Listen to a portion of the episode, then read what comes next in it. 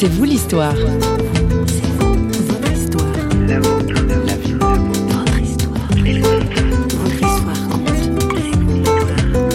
C'était lundi dernier, en présence du président de la République française, Emmanuel Macron, et du président libanais, le général Aoun. Il y avait plusieurs patriarches orientaux qui étaient là, et donc l'œuvre d'Orient aussi, qui était partenaire de, de cette exposition. Pour nous, c'est l'aboutissement de presque un an et demi de travail. Donc c'était un moment, fort et le lancement d'une très belle exposition qui va durer jusqu'en janvier 2018. En 2012, il a 26 ans. Né parisien, diplômé de Sciences Po et d'un master en droit humanitaire, Vincent Gello se lance à l'aveugle sur les routes lointaines et périlleuses du Grand Orient, traversant 22 pays et rencontrant des communautés chrétiennes jusqu'en Afghanistan, dans le Caucase ou le Golfe Persique. Et tout ça en 4 L. Un long périple qu'il relate dans un ouvrage, Chrétien d'Orient, périple au cœur d'un monde menacé, paru aux éditions Albin Michel. Notre journaliste François Sergi a rencontré ce globe-trotteur de la foi. Música Jésus est né à Bethléem, mais il a trouvé refuge en Égypte. Des mages, prêtres perses et chaldéens sont venus lui rendre hommage. Bref, le christianisme est né en Orient et les chrétiens aujourd'hui y sont menacés. C'est ce que nous rappelle notre invité au travers du récit de son aventure, une aventure également spirituelle. Mais tout d'abord, retour sur les origines du projet.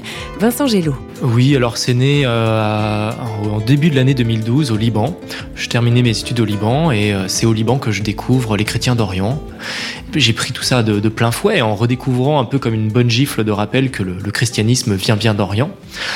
Et puis on avait des réfugiés qui arrivaient d'Irak, des grandes villes, Bagdad, Mossoul, Bassora, d'où les chrétiens étaient chassés.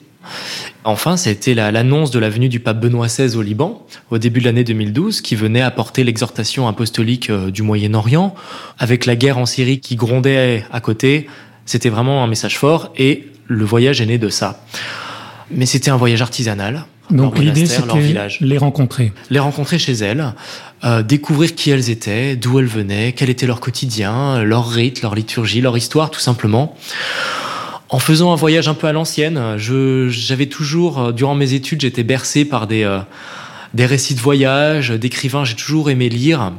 Voilà, Blaise Sandrard, Joseph Kessel, mmh. Nicolas Bouvier, que vous connaissez bien en Suisse. Mmh euh, et Maillard que vous connaissez également.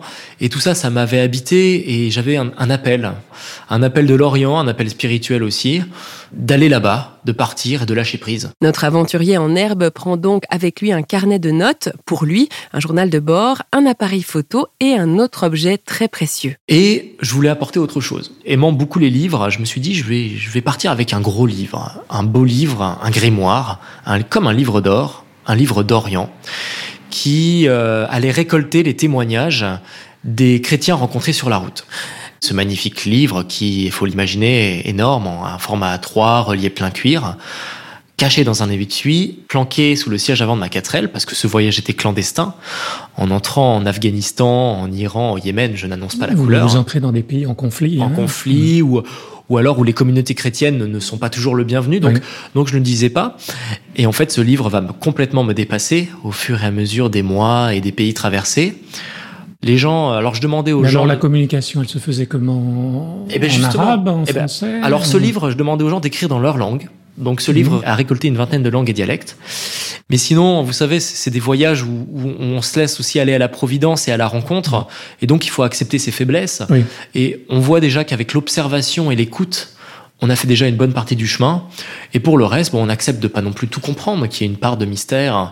Donc le téléphone arabe a fonctionné pour trouver des contacts, c'était trouver les personnes. En gros, c'est tout à fait ça. Alors c'était ouais. un coup le téléphone arabe, le téléphone perse, le téléphone asiatique ou africain. Mmh. Par exemple, quand j'entre en Asie centrale, en entrant au Turkménistan, tous ces pays en stand qu'on connaît assez mal, j'avais zéro contact.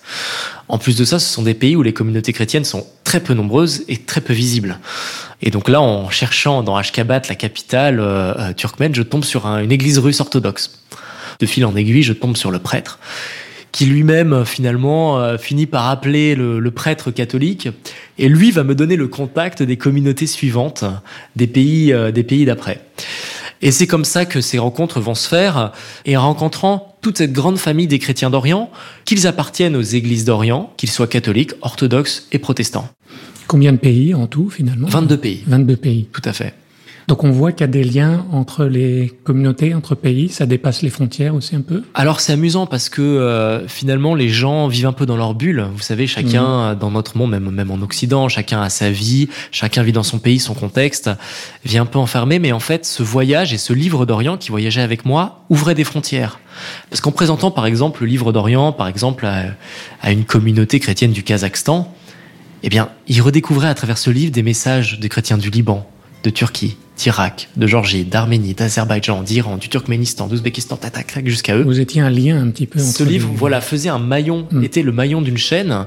Et quelque part, moi, j'étais le transporteur de ce relais, de ce flambeau, voilà, jusqu'à eux.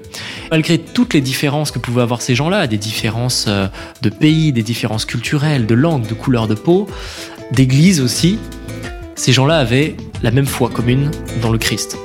Et c'est ça qui les reliait.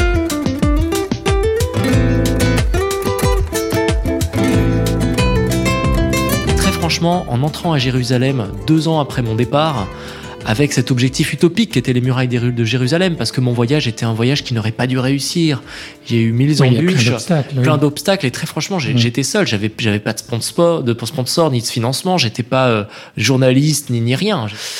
Eh bien, j'avais le sentiment que tous ces chrétiens que j'avais rencontrés, tous ces visages traversaient avec moi ces murailles-là et entraient avec moi à Jérusalem. Des communautés, des individus qui vivent euh, dans des contextes très difficiles, euh, qui ont beaucoup de besoins probablement, mais est-ce qu'il y a un message euh, qu'on pourrait globaliser en quelque sorte à l'adresse des, des chrétiens occidentaux Eh bien écoutez, chaque communauté me donnait un message différent en fonction du contexte dans lequel elle vivait. Je dois dire qu'un chrétien du Liban me donne pas le même message qu'un chrétien d'Irak. Mm. Maintenant, ce qui ressort, les lignes fortes qui ressortent, c'est d'abord, bon, il y, a des, il y a des appels à l'aide.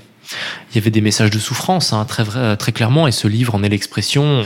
Je me rappelle un message d'un moine chaldéen d'Irak écrivant, mais qui nous entendra Qui entendra notre appel? Et ça, c'était avant, avant Daesh. C'était avant que Daesh ne ravage tous ces villages. Maintenant, ceci dit, il y a aussi beaucoup de messages de joie, d'espérance. On voit à travers ce livre que les gens euh, vivent pleinement dans les pays où ils sont. Ils ne sont pas toujours victimes ni toujours persécutés, mais qu'ils ont aussi leur vie. Ils n'ont pas la tentation de fuir. Alors certains l'ont, certains l'ont, notamment chez les jeunes, parce que les aujourd'hui dans le monde, euh, dans ce 21e siècle, la nouvelle génération ne veut plus vivre en citoyen de seconde zone, ni en dhimmi. Et donc, ils ont cette tentation de partir, d'autant qu'aujourd'hui, la diaspora chrétienne d'Orient est, est, vaste et crée aussi un appel. Mais toutes ne partent pas. Certaines s'accrochent. Alors parfois parce qu'ils n'ont pas le choix, mais aussi par conviction, en attendant des lendemains meilleurs, et toujours dans cette espérance, qui est cette espérance du chrétien finalement, où qu'il soit. C'est un peu les, parfois l'espérance, c'est l'espoir quand il n'y a plus d'espoir, mais c'est ce désir de rester quoi qu'il arrive. Et c'est toutes ces petites flammes dans tous ces pays où on soupçonnait pas l'existence de chrétiens. En Afghanistan, est-ce que je pensais pas qu'il y avait que j'allais en trouver, et j'en ai trouvé. Il y a des chrétiens même en Afghanistan, donc il y a toujours une flamme qui est là et qui reste et qui attend des jours meilleurs pour s'enflammer de plus belle.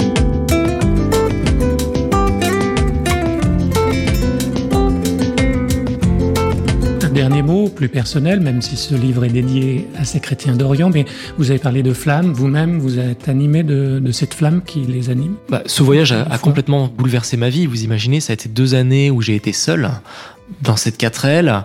Personnellement, moi, je suis chrétien, hein, euh, catholique, d'une famille de tradition catholique, mais j'étais pas un, un grand pratiquant. Ce voyage, ça, il y a eu des hauts et des bas ça n'a pas été. Euh, j'aurais rêvé que ce soit, vous savez, une montée en flèche vers le sommet de la foi en arrivant à Jérusalem. Il y a eu des découragements. Il y a eu des découragements. il y a eu des déconvenus. Alors, j'ai jamais voulu abandonner, mais des fois, je me suis, je pose, me posais des questions en demandant au, au ciel, mais mais qu'est-ce que je fais là? Pourquoi moi Pourquoi moi d'ailleurs? Il y en a d'autres qui auraient, bien mieux fait ce, parcours que moi. Je veux dire, je me sentais pas du tout à la hauteur, en plus de toutes ces communautés que je rencontrais. C'était lourd aussi de rencontrer les communautés chrétiennes d'Orient qui ont une foi impressionnante et qui ont tout, et de porter ces souffrances, parce que au bout d'un moment, je portais aussi mmh. ces souffrances sur mon dos quelque part. En même temps, ça a été un voyage monastique parce que j'étais seul, un peu comme un moine, et paradoxalement, j'ai redécouvert le pouvoir de la prière. J'étais quelqu'un qui ne priait pas beaucoup avant de partir. Mais quand vous vous retrouvez dans une petite communauté ou seul le soir à bivouaquer euh, dans un désert ou sur une, au fin fond d'une steppe, vous pensez à vos proches, à votre famille qui est loin et que vous n'avez pas vu depuis plus d'un an. Je me suis jamais paradoxalement senti aussi proche d'eux, alors que géographiquement j'étais euh, mmh. très éloigné. notamment ma grand-mère qui est décédée quand j'étais au Soudan et j'ai pas pu me rendre à son chevet. Et j'en discutais avec un moine copte en Égypte et ce dernier me disait que c'est lui, c'est exactement ce qu'il vivait au fin fond de sa cellule. Donc oui, ça a été un véritable cheminement. Ça a été une forme de lyrisme aussi, parce que c'était une itinérance, une découverte. Euh, je découvert ça avec des yeux neufs, plein d'émerveillement. Et aujourd'hui, ça a transformé ma vie, parce que si depuis trois ans, depuis mon retour, je suis retourné en Irak, en retrouvant ces communautés qui m'avaient accueilli sur la plaine de Ninive, donné l'hospitalité, et qui sont aujourd'hui déplacées, c'est devenu un engagement ce qui était de l'ordre de la découverte de l'irisme et de l'itinérance, aujourd'hui, c'est de l'ordre de je suis sédentaire, je vis en Orient. C'est un engagement qui n'est pas que le mien parce que je suis marié et j'ai un petit bébé qui a un an et demi. Vous avez quel âge aujourd'hui? 29 ans. Oui, donc ça a orienté professionnellement votre vie. ça a orienté professionnellement. Maintenant, je travaille, je suis, je, travaille pour l'œuvre d'Orient, qui est une association française qui travaille aux côtés des chrétiens d'Orient depuis 160 ans. Donc c'est un engagement, c'est une mission, une vocation personnelle familiale maintenant, et puis qui est vraiment aux côtés de, de ces, de ces gens-là pour le meilleur et pour le pire. Et j'aimerais que ce livre suscite des vocations, soit un appel au voyage, parce que le voyage est aussi une découverte, et la découverte amène autre chose derrière. Et quand elle amène derrière un engagement, je trouve ça extrêmement beau. Donc j'espère que ce livre, qui est aussi un livre de voyage, de découverte, suscite des vocations chez les jeunes. À bon entendeur. Salut.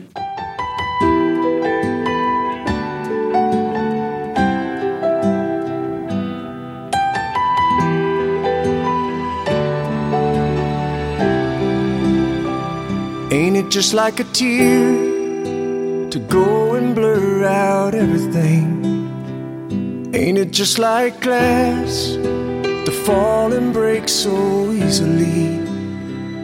Ain't it just like love to leave a mark on the skin and underneath? Yeah, when the pain goes and shadows everything.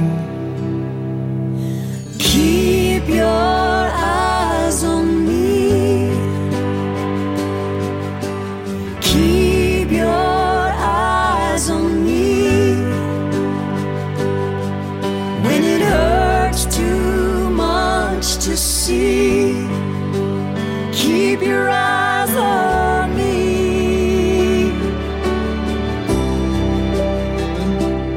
Ain't it the sinner gets all the grace sometimes?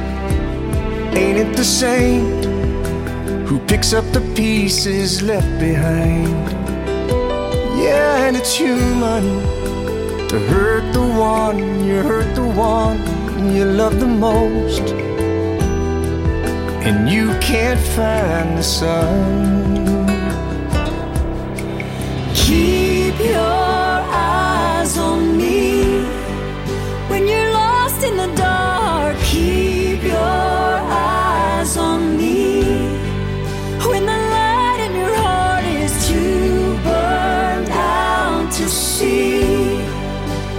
keep your eyes on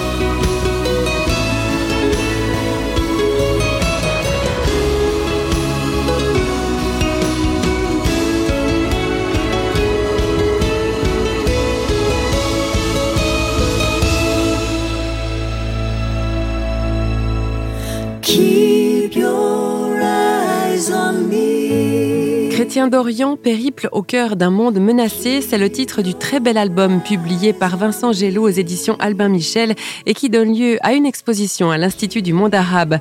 Au fil du parcours, des chefs-d'œuvre du patrimoine chrétien sont à découvrir, dont certains montrés en Europe pour la première fois. Toute l'équipe de Radio Réveil qui a préparé cette émission vous retrouve très bientôt pour un prochain C'est vous l'histoire et d'ici là, n'hésitez pas à aller voir sur les réseaux sociaux où nous sommes présents, notamment sur notre site radioréveil.ch. À bientôt.